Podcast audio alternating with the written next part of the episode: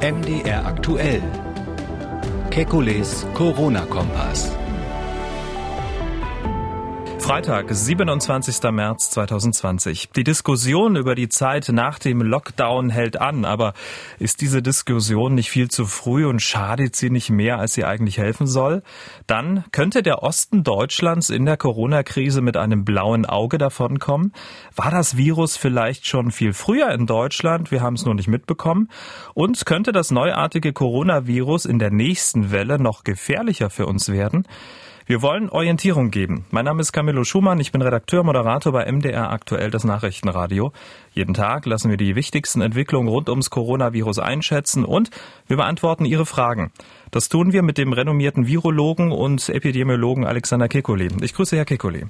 Hallo, Herr Schumann. Ja, jedes Bundesland geht ja so ein bisschen anders mit den Maßnahmen um. Sachsen zum Beispiel erlaubt Sport und Bewegung an der frischen Luft, allerdings nur im Umfeld des Wohnbereichs. Da gibt's dann von Stadt zu Stadt ziemlich große Verwirrung, wie groß dieser Bereich eigentlich ist. Und eine weitere Meldung aus Sachsen. Ähm, Sachsen bereitet in weiteren Naherholungsgebieten Sperrungen vor. Zum Beispiel das Landratsamt Sächsische Schweiz aus Erzgebirge kündigte an, am Wochenende Wanderparkplätze in der Sächsischen Schweiz zu schließen. Also die Menschen sollen nicht zum Wandern Wandern in die sächsische Schweiz fahren. Ist das die richtige Maßnahme? Ich kann es jetzt nicht genau beurteilen, wie das dort aussieht auf den Wanderparkplätzen. Wenn da natürlich äh, Volksaufläufe sind ähm, von Menschen, die sich da in großer Zahl treffen, um zum Wandern zu gehen, dann wäre das die richtige Maßnahme. Andererseits finde ich, äh, so eine Situation erfolgt, äh, erfordert äh, Vertrauen und zwar gegenseitig. Ähm, das Volk hat ja einen enormen Vertrauensvorschuss seinen Politikern gegeben und ich glaube, umgekehrt müssen die Politiker auch ihren Menschen ein bisschen vertrauen. Das heißt, ähm, ich finde, die Maßnahmen müssen immer sehr, sehr gut abgewogen werden damit, dass es natürlich extrem wichtig ist, dass man sich irgendwie noch frei fühlt in diesem Land. Weil zum Wandern ähm, in die sächsische Schweiz gehen, wandern grundsätzlich wäre doch eigentlich gar kein Problem, oder? Also epidemiologisch gibt es da überhaupt keinen Grund dagegen. Ähm, es ist ja so, dass man draußen ähm, an der Luft, gerade wenn die Sonne scheint und zwischendurch vielleicht auch nochmal regnet, dann ist es ähm, kaum möglich, sich zu infizieren. Ähm, da müsste man sich schon sehr nahe kommen, etwa wie eine Wandergruppe oder ähnliches. Aber wenn jetzt ähm, zwei Menschen äh, zum Wandern gehen und ähm, die Natur genießen und die nächsten beiden, die da irgendwo wandern, vielleicht fünf bis zehn Meter weg sind, anders kenne ich das aus den Bergen eigentlich gar gar nicht, ähm, dann ist das überhaupt kein Problem und vielleicht ein bisschen übertrieben von den Behörden. Hm.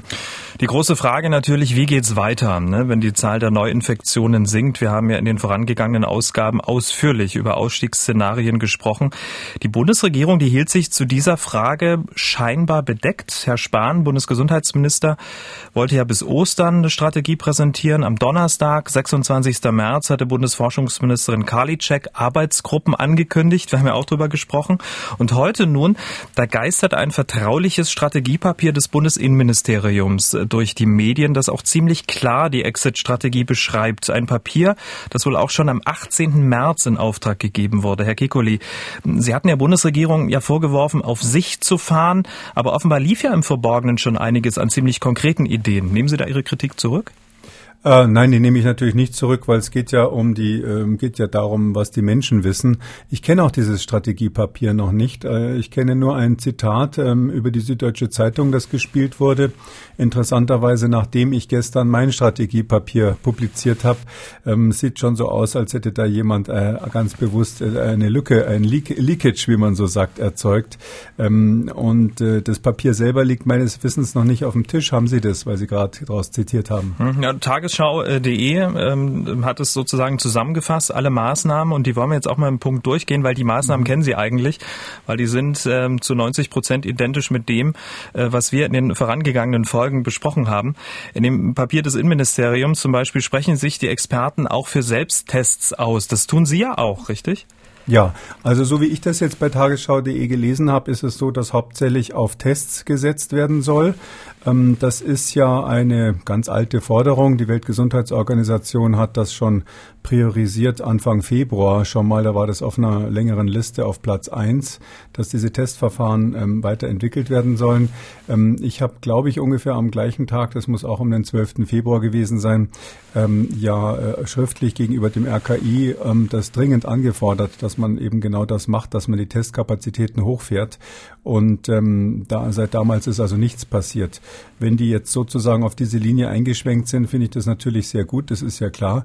Ähm, ich glaube, wir sollten auch nicht drüber streiten, wer das sozusagen zuerst, ja, zuerst in die Welt gesetzt hat, sondern ähm, wirklich nochmal drüber reden, was, was, warum das so wichtig ist. Ähm, wenn man ähm, jetzt diese Zeit, die wir im Shutdown sind, dazu nutzt, ähm, um tatsächlich ähm, das vorzubereiten, dass wir am Ende des Shutdowns ähm, sehr, sehr unkompliziert in großer Zahl die Menschen testen können. Und zwar, so wie ich das vorgeschlagen habe, zuerst durch Erhöhung der Kapazitäten mit dem bisher vorhandenen Verfahren, also dieser Polymerase-Kettenreaktion. Das ist das standardmolekularbiologische Verfahren, was wir machen. Und dann in einem zweiten Schritt auch mit so Selbsttests, die man machen kann, die dann so ähnlich wie ein Schwangerschaftstest funktionieren. Dann hätten wir eben die Möglichkeit, sozusagen eine selektive Quarantäne zu machen, dass jeder einfach selber auch weiß, wenn er ansteckend ist und ein bisschen die Menschen selber, äh, sage ich mal, das Risiko mit abwägen können in den einzelnen mhm. Situationen. Ich glaube, das ist sozusagen der wertvolle Gehalt an diesen Selbsttests und es gibt ja jetzt auch Studien aus äh, Südkorea, die äh, relativ deutlich zeigen, dass das dort funktioniert, zusammen mit dem Tragen der Masken, über das wir auch schon gesprochen haben. Genau, kommen wir gleich zu. Äh, aber die Berater der Bundesregierung, die weisen auch darauf hin, dass diese Selbsttests unter Experten auch umstritten sind, weil man selbst bei der Probeentnahme oft nicht tief genug in den Rachen kommt. Also scheitert der Selbsttest dann an der Unerfahrenheit der Menschen und ist dann unbrauchbar? Ja, das ist so ein typisches Beispiel, wie, wie man eben da solche Probleme nicht angehen darf in diesem Fall. Natürlich, es gibt immer irgendwelche Limitationen. Es gibt auch äh, tatsächlich, äh, kenne ich Fälle von ähm, Krankenhäusern, wo ähm, eine ganze Saison lang man äh, gemeint hat festzustellen, dass die Tests nicht richtig funktionieren. Damals auf Influenza, ähm, auf Grippe, das ist aber ein ganz ähnliches Verfahren. Und ähm, da wurden dann die Tests beschimpft, der Hersteller beschimpft. Äh, man hat alle möglichen Sachen gemacht. Man hat für sehr viel Geld Ersatzgeräte sogar gekauft. Und dann hat sich herausgestellt, dass das Personal, also die trainierten Schwestern und Pfleger, einfach die Geräte falsch bedient haben. Und daran sieht man, klar, sowas gibt es. Ähm, es ist manchmal nicht ganz einfach, solche Geräte zu bedienen oder solche Tests zu machen. Aber hier sind wir ja in einer ganz anderen Situation als normalerweise im Krankenhaus. Hier geht es darum, eine Pandemie einzudämmen und wenn wir da, sage ich mal, zehn Prozent Ausfall haben, weil Menschen sich den Tupfer nicht richtig in den Rachen geschoben haben, dann ist es zwar für den Einzelnen blöd, weil er dann vielleicht ähm, positiv statt negativ ist oder umgekehrt typischerweise negativ statt positiv. Aber äh, aus Sicht der Pandemiebekämpfung müssen wir ja nur, ähm, und das ist immer wieder das Ziel, zwei Drittel aller Infektionen verhindern. Das ist ungefähr die Vorgabe hier bei Covid-19. Wenn wir zwei Drittel aller Infektionen verhindern, dann ist diese ähm, Epidemie in Deutschland unter Kontrolle. Und da kommt es jetzt wirklich nicht auf die Frage an, ob jetzt ein paar Leute das richtig machen oder mhm. falsch.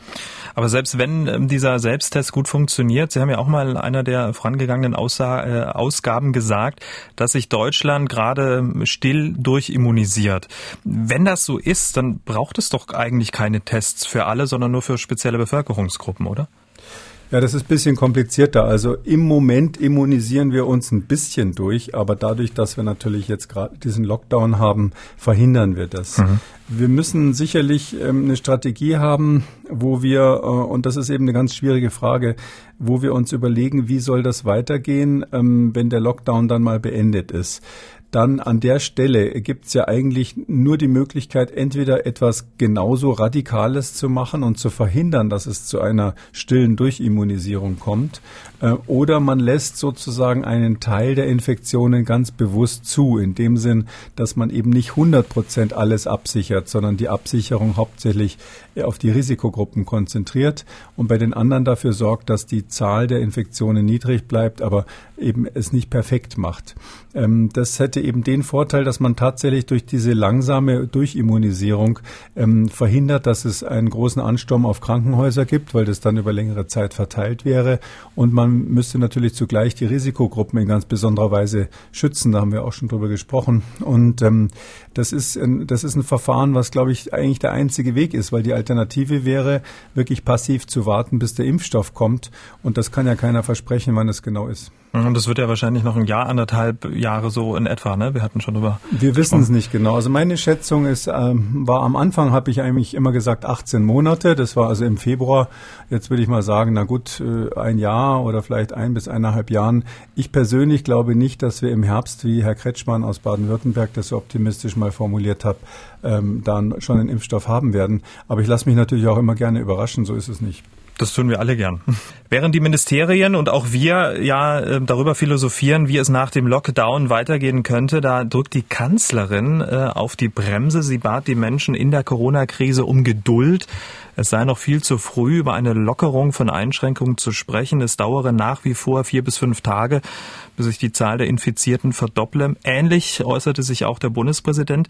Herr Kikoli, bringt uns diese wilde Diskussion darüber, wann und wie es weitergehen könnte, nicht auch eine gewisse ja, Unruhe ins Land, so nach dem Motto, die in Berlin, die reden schon von Alltag, wieso soll ich weiter in der Bude sitzen? Ja, naja, das ist natürlich, muss man natürlich richtig kommunizieren. Es ist so, dass es eben bestimmte Phasen gibt in so einer Pandemie. Es ist so, dass man in der jetzigen exponentiellen Phase keine andere Option hat als den Lockdown. Das ist ohne Frage. Andererseits, ähm, wenn ich jetzt die Kanzlerin wörtlich nehmen würde, dass man jetzt noch nicht äh, darüber nachdenken soll, ähm, äh, was, was danach passiert, da ist es natürlich genau das Gegenteil richtig. Also wir müssen in der jetzigen Phase dringend ähm, darüber nachdenken und darüber sprechen, äh, was danach passiert passiert, ähm, weil wir die Zeit nutzen müssen. Das ist ganz entscheidend. Wir können jetzt nicht zwei Wochen warten und dann quasi auf Sicht sagen, jetzt schauen wir mal, was wir als nächstes machen, sondern wir müssen jetzt eben äh, die Maßnahmen ergreifen, die, damit wir hinterher die, auch Optionen haben am Ende dieser Lockdown-Phase. Und ähm, diese Maßnahmen betreffen eben den Schutz der Risikogruppen, die betreffen ähm, die Möglichkeit, dass die Leute sich ähm, durch Smart Distancing schützen, also unter anderem durch diese Gesichtsmasken und die betreffen eben auch diese Testkapazitäten. Das müssen wir ja jetzt vorbereiten und können nicht dann am Ende des Lockdowns sagen, so jetzt äh, überlegen wir mal, was wir als nächstes machen. Hm, ohne Frage. Die, die Frage zielte dahingehend, ob man das so öffentlich äh, machen muss, weil es möglicherweise auch Verwirrung stiftet in der Bevölkerung. Also wäre da vielleicht so ein gewisses Maß an Zurückhaltung, ähm, sich sozusagen darüber in der Öffentlichkeit äh, zu unterhalten und dann mit einem Masterplan zu kommen, um den Menschen zu sagen, ja. Moment, ihr müsst jetzt erstmal drinnen bleiben. Das sehe ich jetzt eigentlich nicht so, weil mhm. ich glaube, die Öffentlichkeit versteht schon, warum wir diese zwei bis drei Wochen Lockdown jetzt brauchen. Und ähm, die wollen einfach wissen, was danach passiert und welche Optionen es danach gibt. Ähm, jetzt zu sagen, wir schweigen hier alle, ähm, halte ich jetzt, hielte ich für absolut den falschen Weg, weil es psychologisch auch eine enorme Belastung ist. Es könnte auch sein, dass der Lockdown nochmal um sechs Wochen verlängert wird hinterher, wenn man überhaupt keine Ansage macht. Ähm, und ich glaube, da bin ich jetzt, seitdem das äh, Bundesinnenministerium offensichtlich nachgezogen ist und dafür gesorgt hat, dass dieses Papier publik wurde, ähm, bin ich ja in guter Gesellschaft, weil die offensichtlich auch wollen, dass man darüber diskutiert. Ähm, die Deutschen, die hocken teilweise in der Bude. Die Schweden, die dürfen sich aber weiter in Kneipen treffen. Das hört sich erstmal extrem ungerecht an, weil das ist auch das, was viele so nach dem Feierabend, wenn es ihn denn gibt, vermissen. In Schweden läuft fast alles wie gehabt. Schulen, Geschäfte geöffnet, die Leute fahren in Bussen, in U-Bahnen.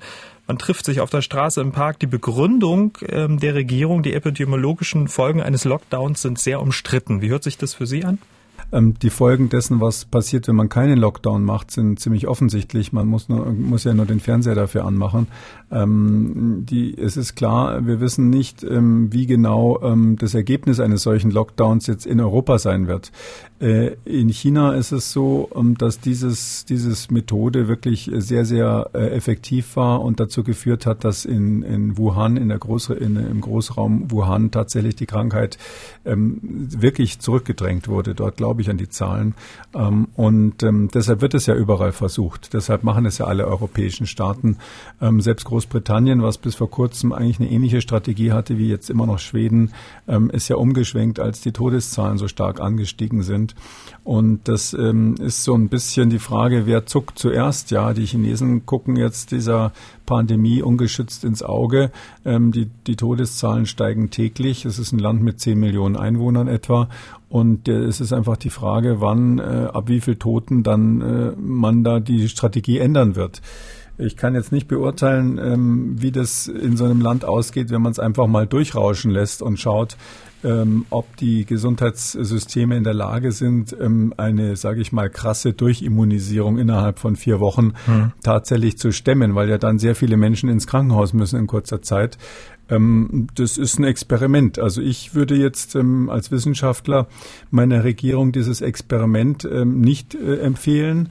Ähm, ich kann Ihnen aber ganz ehrlich gesagt nicht äh, sagen, was am Schluss rauskommt. Wir müssen uns das anschauen. Meine Prognose ist, dass die ähm, Schweden in den nächsten Tagen, wenn jetzt dann die äh, Todesrate über 100 steigt, dann werden die wahrscheinlich ähm, die äh, Bremse reinhauen und das Gleiche machen wir alle anderen auch. Hm. Apropos Bremse reinhauen.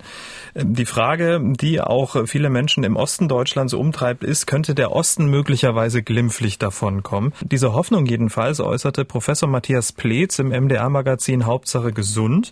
Er ist Direktor des Instituts für Infektionsmedizin und Krankenhaushygiene am Uniklinikum Jena und seine Begründung für diese Annahme, in Sachsen-Anhalt etwa seien die ersten Corona-Fälle erst etwa sechs Wochen später aufgetreten als in Nordrhein-Westfalen. Also kommt der Osten mit einem blauen Auge davon? Sechs Wochen würde ich jetzt nicht unterschreiben, weil natürlich aufgetreten heißt ja, wann es diagnostiziert wurde. Ja, und da gibt es sicherlich einzelne Fälle, die vorher vorhanden waren, die, die vielleicht nicht so aufgeschlagen sind. Es war gerade in Sachsen-Anhalt ja auch so, dass es am Anfang äh, starke Restriktionen gab, unter welchen Bedingungen getestet werden darf. Da war es dann so, dass tatsächlich das Gesundheitsamt im Einzelfall entscheiden musste. Und wenn das also so, so funktioniert, dann ist klar, dass man nicht so schnell mit den Tests bei der Hand ist. Ich glaube aber tatsächlich, was an dieser Idee richtig ist.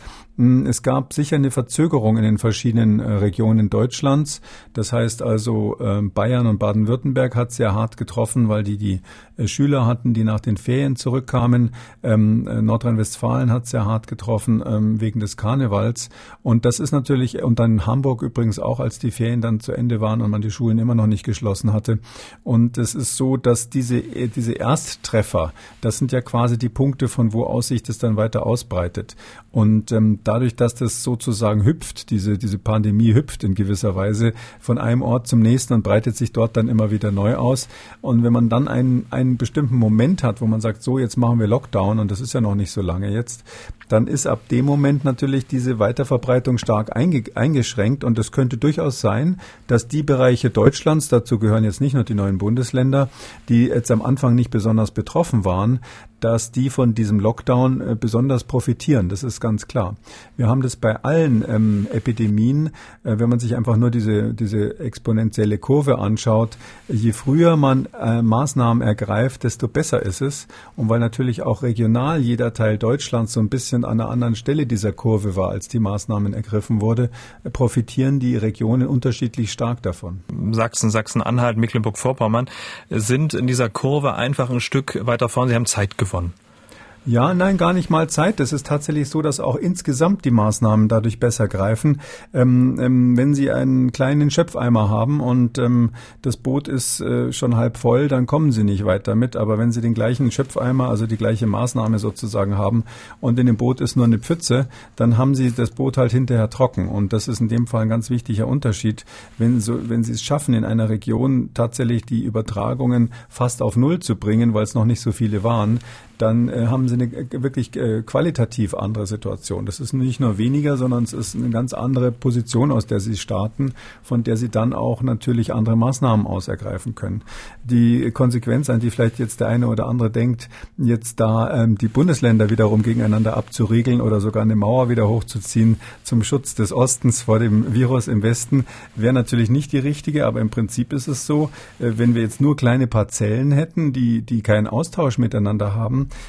dann wäre es tatsächlich so, dass diejenigen, die bis jetzt noch nicht betroffen sind, sich natürlich immer schützen könnten vor den anderen. Wir sind in der Lage, wo wir diese Option natürlich weder in Deutschland haben, das ist ja ganz klar, und leider auch in Europa nicht lange durchziehen können, so dass wir letztlich ein mindestens europäisch gemeinschaftliches Konzept brauchen. Ähm, sonst führt das Ganze dann dazu, dass man sagt, na ja, uns im Ostdeutschland geht's besser als euch im Westen, uns in Deutschland geht's besser als euch in Italien und so weiter und so weiter. Die Tschechen haben schon zugemacht, die Dänen haben die Grenzen nach Deutschland zuerst zugemacht. Ich glaube, ähm, dass diese Überlegungen, wer hat's jetzt besser im Moment, die sind immer so ein bisschen gefährlich. Die Frage, die viele Menschen auch umtreibt, ist, äh, ab wann war das Virus eigentlich bei uns? War es vielleicht schon Monate vorher bei uns, aber unerkannt? Ich habe mal geschaut, wir von MDR aktuell, wir haben das erste Mal am 31.12.2019 über das Virus berichtet, als 27 Personen in der Region Wuhan nach dem Besuch eines Fischmarktes an einer Lungenkrankheit äh, gestorben waren.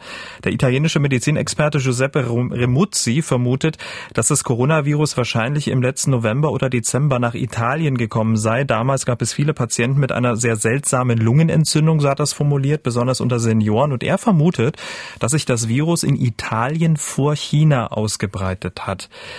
Was halten Sie von dieser äh, Behauptung? Also grundsätzlich ist es natürlich immer möglich, dass es so Satellitenausbrüche gibt, die unbemerkt bleiben. Ähm, da müsste man natürlich dann auch ein bisschen dazu erklären, warum das in Italien sich seit damals nicht weiter verbreitet hat. Weil ähm, ganz ohne Schutz wäre es ja auf jeden Fall so, dass diese merkwürdigen Lungenentzündungen, die er da vielleicht im äh, letzten Jahr schon beobachtet hat, die könnten natürlich aufgetreten sein. In Norditalien gibt es ja erstens sehr viele chinesische Touristen, das ist sehr beliebt. Und zweitens gibt es ja eine relativ große Community von chinesischen Arbeitern, die dort zum Teil in diesen Stofffabriken arbeiten und ähnliches. Das kann grundsätzlich immer sein, dass es dann Satellitenausbruch gibt. Nur würde ich mich dann fragen, warum hat der sich dann damals nicht gleich weiter verbreitet? Weil die Krankheit äh, hat ja die Eigenschaft, dass sie fast wie ein Lauffeuer sich ausbreiten kann. Und das, da hätte ich dann eigentlich die Zustände, wie wir sie jetzt in Italien haben, ganz ohne Gegenmaßnahmen schon damals vermutet. Und die Erklärung ist, glaube ich, der Autor schuldig geblieben. Ähm, müsste man nicht schauen, wie viele Menschen vor Januar in Deutschland so eine besonders schwere Form einer Lungenkrankheit hatte, um äh, sozusagen rückwirkend zu testen? Geht das oder kann man da, äh, ich sag mal. Noch nicht. Also klar, das ist genau mhm. das, das sind diese Testverfahren, wo man Blut abnimmt und feststellt, mhm. ob jemand Antikörper gegen das Virus hat. Mit solchen Verfahren können wir in China zeigen, dass es ähnliche Viren schon früher mal gab, die sowas ähnliches gemacht haben, aber eben nicht die Chance hatten oder nicht die, die Kraft hatten, sich quasi äh, weiter zu verbreiten. Aber dieses konkrete Virus, das werden wir sicher die nächsten, äh, die Verfahren gibt schon im Labor äh, als äh, experimentelle Verfahren und die werden in, in den nächsten Wochen wahrscheinlich dann verfügbar sein. Ähm, das sind aber dann mehr so rückwirkende epidemiologische Studien. Ich glaube, wenn wir so einen Ausbruch hätten, ja, Sie müssen sich vorstellen, ein Infizierter steckt beinahe drei andere an im, im Durchschnitt. Also diese, diese Reproduktionszahl ist, ist, ist in der Größenordnung von drei oder fast drei. Ähm, und bei so einem Ausbruch, wo dann auch viele Menschen schwer krank werden, äh, das hätten wir, das hätten wir bemerkt. Ja, wir haben ein sehr gutes Überwachungssystem in Deutschland ähm, für ähm, Lungenerkrankungen aller Art. Also das ist auch ist etabliert worden für Influenza. Wir nennen das Influenza Surveillance, also Überwachung auf Englisch letztlich. Und diese Influenza-Überwachungssysteme, die hätten ja Alarm geschlagen, wenn jetzt plötzlich eine merkwürdige Lungenerkrankung sich ausbreitet. Ich bin jetzt ein bisschen überfragt, ob die auch so ein enges Überwachungssystem in Italien haben. Aber ich nehme mal an, dass es sowas ähnliches dort auch gibt, weil ja die Zahlen auch europaweit zusammengeführt werden. Und deshalb würde ich es jetzt für sehr unwahrscheinlich halten, dass man es in Italien oder gar in Deutschland nicht bemerkt hat, wenn sich so etwas ausbreitet. Mhm. Wir sind dann gespannt, äh, wenn es dann diese Bluttests gibt, äh, was das äh, sozusagen nochmal an Erkenntnis bringt über Ursprung und Verlauf dann ähm, dieses Virus. Naja, das wird sehr spannend. Da werden wir ganz viel dazulernen. Auch die Frage, wie das Virus sich dann vielleicht im Laufe der Zeit tatsächlich verändert hat, ob es gefährlicher geworden ist. All diese Dinge sind natürlich im Moment sozusagen im Prozess äh, nicht, äh, nicht abschließend abschließend zu beantworten. Und das ist auch ein wunderbares Stichwort. Äh, wir kommen zu den Fragen unserer Hörer. Fabian hat uns gemailt mit einer sehr spannenden Frage. Man hört immer, das Virus ist und bleibt harmlos für die meisten Menschen, wenn sie nicht gerade in die Risikogruppe hineinfallen. War es bei der spanischen Grippe nicht auch so, dass die erste Welle sehr mild und gar nicht so tödlich war wie die zweite im Jahr 1918, dafür umso heftiger die Menschen traf? Könnte dies nicht auch beim Coronavirus passieren? Also könnte so ein Supervirus aus Grippe, Influenza und Corona entstehen? Wie sehen da die Überlegungen äh, Überlebenschancen aus, wenn der Körper dann so einen Zwei-Fronten-Krieg führt? Eine sehr schöne Frage. Was sagen Sie? Es ist eigentlich eine Doppelfrage. Das eine ist die Frage, was, was war damals 1918 bei der spanischen Grippe? Es ist richtig, die kam eigentlich in den meisten Regionen der Erde, da muss man immer regional unterscheiden, aber meistens kamen sie in zwei Wellen. Ähm, das hat aber ganz viele Faktoren. Ähm, bei dieser ersten Welle ähm, war man auch, war es den meisten Leuten noch nicht so klar, dass das überhaupt jetzt eine neue Grippe ist. Damals wurde ja auch verheimlicht, dass überhaupt die Menschen krank geworden sind. Man muss sich klar machen, äh, erster Welt Weltkrieg ähm, ähm, eine Situation, wo, wo die ganze Welt also sowieso in Aufruhr ist. Ähm, es war dann so, dass ähm, die ersten Fälle dieser spanischen Grippe ja gar nicht äh, bekannt gegeben wurden. Das war ein Staatsgeheimnis, militärisches Staatsgeheimnis, äh, weil das die Truppen betroffen hatte und man wollte natürlich dann nicht dem Feind sagen, dass die Truppen hier angeschlagen sind. Ähm, das einzige Land, wie natürlich alle, die in Geschichte aufgepasst haben, wissen, äh, was nicht beteiligt war, war damals Spanien. Und die Spanier haben also dann ähm, ganz unschuldig gesagt, äh, wir haben da so eine Grippe im Land, die ist ganz schlimm. Und drum heißt die gemeinerweise spanische Grippe, obwohl die längst vorher in USA und bei den ganzen Kriegsparteien aufgetreten war, so dass das auch ein Erfassungsfehler sein kann mit dieser schwächeren ersten Welle. Und dann kam eine zweite Welle, die ist tatsächlich stärker gewesen, aber hauptsächlich bezüglich der Zahl der Infizierten und dann natürlich auch der Zahl der äh, identifizierten Toten. Das war ja ein ganz schlimmes Ereignis. Ich würde aber nicht daraus schließen, und man kann es bisher nicht machen, dass man sagt, sagt, das Virus war beim ersten Mal noch nicht so gefährlich und hat sich irgendwie durch Mutation verändert. Also so eine, so ein, dafür haben wir überhaupt keine Belege, dass das so gewesen sein könnte. Und bei der jetzigen Corona-Epidemie ist es ja so, ähm, diese Coronaviren, ja, die haben die Eigenschaft, dass sie sich immer sehr, sehr schnell verändern, eigentlich fast noch ein bisschen schneller als die Grippeviren. Die haben ein bisschen anderen Mechanismus, wie sie das machen. Und diese Coronaviren, ähm, die sich so sehr, sehr schnell anpassen können, die machen das während der, während der Pandemie. Also wir können es jetzt schon nachweisen, kann man so Stammbäume machen, dass man wirklich guckt, wo hat es angefangen, wie hat sich das weiter verbreitet, äh, wie ist sozusagen der genetische Stammbaum des Virus. Aber was dabei passiert, ist eigentlich regelmäßig Folgendes. Das Virus wird im Lauf der Anpassung an den Menschen als neuen Wirt immer besser im im Übertragen, also sich übertragen zu lassen. Die Infektion wird immer ähm, effizienter. Wir sagen, die Kontagiosität steigt von diesem Virus, es wird ansteckender, aber zugleich verlieren die eigentlich immer ihre krankmachende oder auch tötende Wirkung. Das heißt, sie werden weniger letal oder die Letalität sinkt eben. Und deshalb ist es, wäre es ein extrem ungewöhnliches Ereignis, wenn so ein Virus quasi während einer Pandemie mutiert und dabei gefährlicher wird. Das ist zum Glück ähm, so, noch nie irgendwie so in der Art nachgewiesen worden und auch von der, sage ich mal, von der Entwicklungsgeschichte, von dem Rausmändeln dieser, ähm, dieser Viren, die sich ja immer auch optimieren wollen, so wie andere Arten auf der Erde auch, wäre das unlogisch und eigentlich ungewöhnlich. Mhm. Das beruhigt diese Aussage. Also wenn ich es richtig verstanden habe, das Virus passt sich dem Körper immer mehr an, der Körper tut es aber auch. Beides, ja. Wobei wir natürlich der Einzelne, muss man sagen, wir haben hier dem Virus gegenüber einen Nachteil, wenn ich das mal so sagen darf. Das Virus vermehrt sich ja blitzschnell. Also innerhalb von ein paar Stunden haben sie also mehrere Generationen Nachfolger. Und wir Menschen, wir haben einfach eine längere Generationszeit. Also genetisch sind wir ja so, dass wir uns so alle 20, 30 Jahre vermehren. Äh, bei den Deutschen ist es ja sogar bekanntlich rückläufig. Und ähm, daher ist es so, wir haben da einen Gegner, der den Vorteil hat, dass er sich genetisch sehr, sehr schnell verändern kann, während wir gleich gleich bleiben. Und dadurch, dass wir gleich bleiben, haben wir nicht die Option, uns genetisch anzupassen, äh, so wie dieser Erreger sich an uns anpasst, sondern wir können uns nur durch unser Verhalten wehren. Und das machen wir ja gerade. Von der Genetik zu einer Alltagsfrage, eine Frage von unserem Anrufbeantworter. Wie lange kann sich der Coronavirus auf Gefrierprodukten und in der Kühl Kühltruhe halten? Es wird ja gesagt, dass er sich unter Umständen jahrelang halten kann im, äh, im ganz kalten Niveau, also im Gefrierniveau. Äh, vielen Dank für Ihre Antwort. Also Herr Kikuli, ist auf meiner Tiefkühlpizza neben Pilzen und Käse auch noch das Virus als Beilage drauf? Ähm, ja und nein. Also erstens, leider ist es so, klar, Viren sind biologische Produkte und die können, die kann man, wenn man das richtig macht, tiefkühlen und sehr lange halten. Also wir können im Labor durchaus Viren, wenn wir das richtig äh, gezielt machen, jahrelang in, im Tiefkühler halten. Ähm, andererseits muss man auch sagen, es kommt ja hier darauf an, wie gefährlich ist das Virus auf der Pizza. Und da kann ich nur noch mal sagen, selbst wenn da Spuren drauf wären, ähm, ist es wirklich völlig übertrieben in der jetzigen Situation vor diesem Virus sich sich zu schützen, indem man keine Pizza mehr isst aus der Tiefkühlung oder ähnliches. Ähm, das, ich würde sagen, ähm, diesen, diesen Umweg sozusagen sich auch noch auszudenken, was passiert, wenn ich was einfriere und wieder auftaue, ähm, das, da macht man sich das Leben nur künstlich schwer.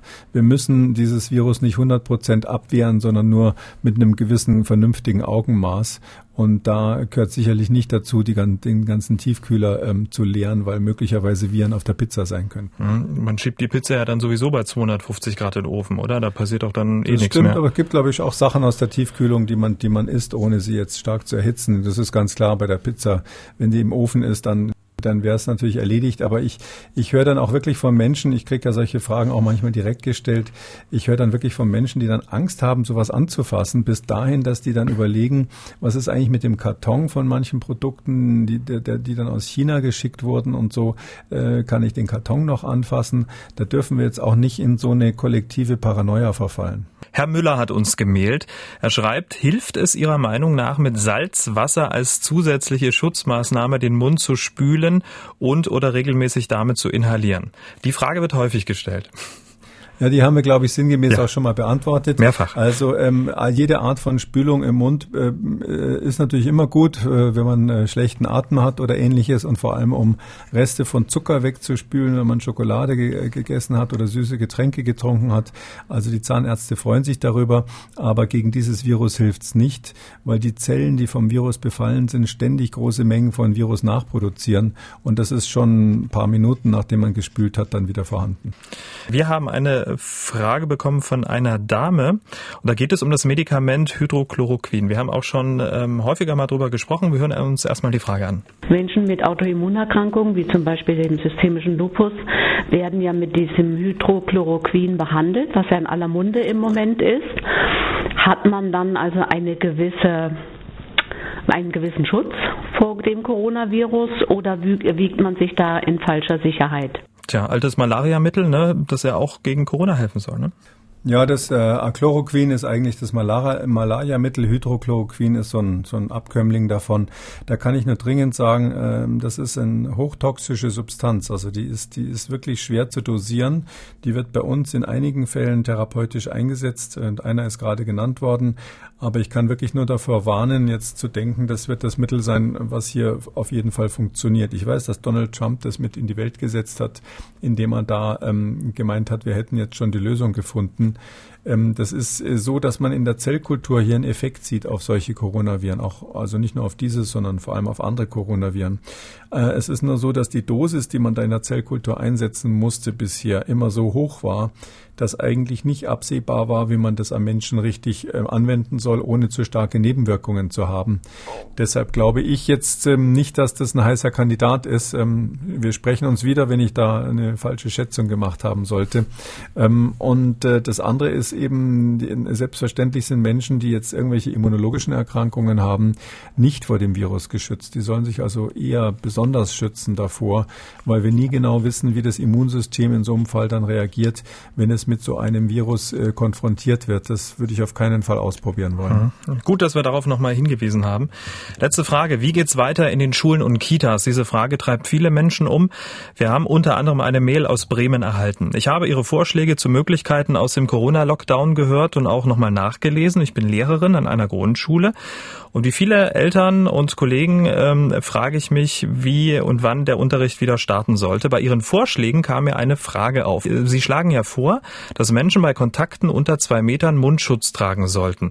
Wie sehe dies aus im Unterricht mit Kindern und Jugendlichen und auch in Kindergärten und Krippen? Meinen Sie, dass die Kinder Mundschutz tragen müssten oder würde es in diesem Fall reichen, wenn Lehrer, Lehrerinnen und Erzieher, Erzieherinnen dies trügen? Ja, also äh, die Kinder sollten das nicht tragen, meines Erachtens. Das ist klar, so ein Vorschlag ist natürlich erstmal ein, ein Aufschlag, den man im Detail diskutieren muss. Das ist ein ganz wichtiger Punkt. Also ähm, ich würde es auf jeden Fall für die Erwachsenen vorschlagen. Man kann das sicherlich beim Gymnasium noch diskutieren oder bei höheren Schulen, wo einfach dann ganz vernünftige ältere Kinder oder Jugendliche sind. Ähm, das geht natürlich überhaupt nicht im Kindergarten oder in der Grundschule. Das, das würde vorne und hinten nicht funktionieren. Ähm, da muss man dann davon ausgehen, wenn man diese Maßnahme dann ergreift. Übrigens, das das geht auf keinen Fall, bevor der Lockdown erfolgreich war. Das ist ganz klar. Äh, und da müsste man dann einfach sagen, ähm, die Kinder, ähm, ich weiß, weiß ich nicht, unter acht Jahren, unter zehn Jahren oder so, die kann man nicht ähm, voreinander schützen. Da hat auch der Mund-Nasenschutz keinen Zweck. Die, da müsste man in Kauf nehmen, dass die sich durchimmunisieren. Und ich glaube, das ist eine gar nicht so schlechte Idee, weil die in dieser Altersgruppe ja zwar äh, die Erkrankung auftritt, aber kaum Symptome oder zum Teil gar keine Symptome. Wir haben bisher von Menschen unter 19 Jahren ähm, praktisch keine Todesfälle, die irgendwo registriert wurden. Es kann schon sein, dass es welche gab, aber die Zahl ist irgendwo bei Null. Und ähm, wenn man natürlich jetzt äh, mal sagen würde, diese Gruppe, die also am wenigsten gefährdet ist oder fast überhaupt nicht gefährdet ist, wenn man die schon mal so nach und nach durchimmunisieren würde, indem eben dann irgendwann die Schulen wieder auf sind und die Kindergärten. Das Ganze natürlich immer nur in einer Situation, wo wir nicht mehr die exponentielle Ausbreitung haben da äh, wäre das eigentlich ganz vernünftig, weil wir mh, diese Menschen würden uns ja dann auch letztlich davor schützen, dass die Krankheit sich wie ein Lauffeuer ausbreitet, weil mal so praktisch gesprochen, wenn alle Kinder das schon mal hatten und gesund und immun sind, dann können sie auch ihre Großeltern nicht mehr anstecken. Und ähm, die Frage zielte ja auch darin, ob ähm, Eltern, Lehrer dann Mundschutz tragen sollten. Also die Lehrer würde ich jetzt ähm, tendenziell vorschlagen, wie in jeder Situation, wo man mit vielen Menschen zusammen ist und relativ nah dran ist, würde ich schon sagen, dass man weiter den Mundschutz ähm, anziehen muss. Ich muss zugeben, ich habe das jetzt natürlich nicht für jede beliebige Lebenssituation genau ähm, äh, jetzt runterdekliniert. Ein Professor an der Uni zum Beispiel, das kann ich aus meinem eigenen Leben berichten, der steht von den Studenten so weit weg, weil einfach die Hörsäle relativ groß sind, ähm, dass der keinen bräuchte. Das muss man so ein bisschen im Einzelfall dann äh, sich nochmal überlegen. Aber das Grundprinzip, dass also junge Menschen, ähm, wenn man so will, ähm, hier als immunologisches Bollwerk dienen, das ist, glaube ich, eine Idee, die man durchaus mal verfolgen sollte oder zumindest mal weiter diskutieren sollte. Ja, das war die letzte Frage für diese Folge. Verbunden mit dem Hinweis, sollte Ihre Frage jetzt nicht dabei gewesen sein, nicht traurig sein. Ich empfehle Ihnen unseren ausführlichen Fragen und Antworten zur Corona-Krise-Artikel auf mdraktuell.de. Dieser Artikel, der wird permanent mit Ihren Fragen aus allen Folgen Kekulis Corona-Kompass gefüttert. Schauen Sie einfach mal rein auf mdraktuell.de. De. So, Herr Kekuli, Sie wissen, was jetzt kommt zum Schluss. Ui, jetzt habe ich da gar nicht mehr mitgerechnet. Und seien, und seien Sie ehrlich, das treibt Sie schon morgens um, oder? Wenn Sie aufstehen, was sage Herrn Schumann heute, wenn er wissen will, was es Positives zu berichten gibt? Ähm, also ich habe mich tatsächlich gefreut. Wir hatten ja diese Idee, dass man diesen Mundschutz propagieren muss und notfalls, dass sich alle den selber nähen, weil eben keine offiziell verfügbar sind und habe mich total gefreut, als mir jemand dann ein Bild geschickt hat, daraufhin von der Lena Meyer Landrut, dieser Sängerin, die für uns ja auch mal einen Contest gewonnen hat, dass sie sich tatsächlich schon äh, gepostet hat, äh, schon vorher, bevor ich diese Idee hatte, hatte sie schon gepostet mit dem Mundschutz im Gesicht. Und ich habe deshalb äh, bin ich sehr optimistisch, dass das eine richtige Bewegung werden könnte, was mich natürlich freuen würde. Sehr schön. Vielen Dank, Herr Kekulé. Wir hören uns dann morgen wieder zu einem Kekulis Corona-Kompass Spezial. Eine gute halbe Stunde. Nur Fragen unserer Hörer und ihre Antworten. Bis morgen und bleiben Sie gesund. Gerne, bis dann, Herr Schumann, Sie auch. In dieser Ausgabe fehlt Ihnen etwas, das Sie interessiert, dann schreiben Sie uns mdraktuell-podcast.mdr.de, twittern Sie Ihre Frage unter dem Hashtag FragKekole oder rufen Sie uns an 0800 322 00. Ihnen gefällt diese Ausgabe, dann freuen wir uns über eine nette Bewertung. Vielen Dank. MDR aktuell. Kekules Corona-Kompass.